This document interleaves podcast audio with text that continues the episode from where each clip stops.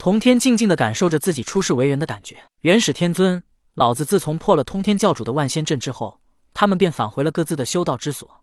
元始天尊回到了玉虚宫，老子回到了八景宫。一直在闭目养神的元始与老子似有所感，他们突然感觉到这世间似乎突然冒出了一股陌生的圣人气息。这气息来得快，去得也快，只是一息之间就消失得无影无踪，给人的感觉仿佛是错觉一般。老子猛然间张开了眼睛，眼中金光闪闪。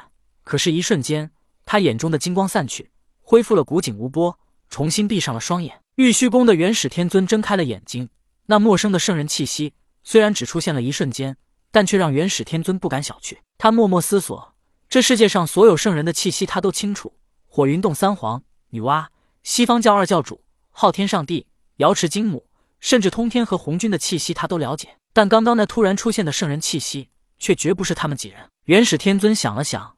姜子牙封神在即，一切不能再出差错。等他封完神之后，再去研究这陌生的圣人气息。于是，元始天尊也默默的闭上了双眼。此时的西方教二教主准提与接引，他们收了东方三千红尘客之后，回到了西方，开始大力发展西方。热闹喧嚣的西方，让准提和接引十分兴奋，哪里顾得上其他，完全没感受到陌生的圣人气息。而且，就算感觉到，此时他们也根本不会在意。元始天尊与老子能感受到陌生圣人的气息，那么童天自然也能感受到。当他感受到元始与老子那熟悉却陌生的圣人气息之后，急忙收敛了自己的气息。所以，元始与老子也只是感觉到了这么一瞬间。此刻的童天已经是历万劫不灭的混元大罗金仙，现在的他想赶紧完成通天的执念。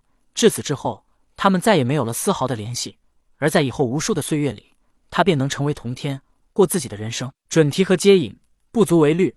只要将来收回诛仙四剑，便能好好的教训他们一番。老子和元始不好对付，只能在暗中进行。但首先要做的是让他们落了面子。他们覆灭截教，那么我必然要想办法覆灭阐教和人道教。然而通天被收进西方教的弟子们，还有天庭封神的截教弟子，又该怎么办呢？怎么让他们自由呢？通天想了想，圣人倒是比较好对付，但天庭与西方教的势力却不好对付。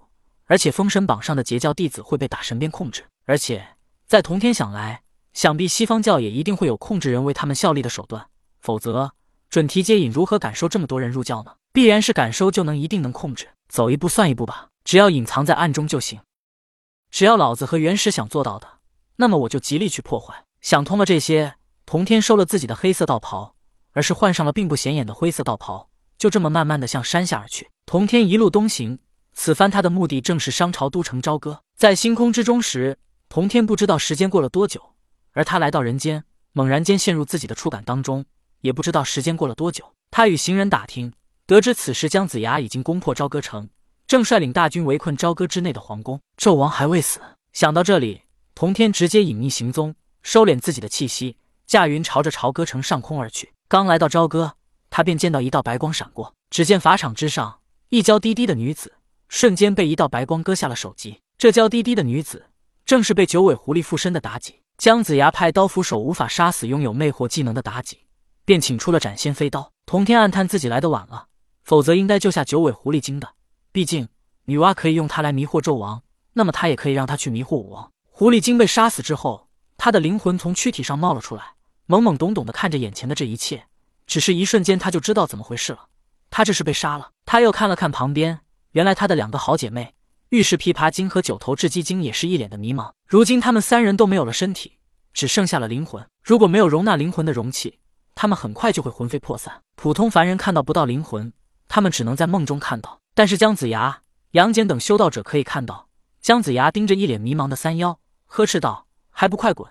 难道你们还想再被杀一次？到时可就魂飞魄散了。”三妖不知所措。别看他们拥有身体时一个比一个邪恶，但他们突然间失去了身体。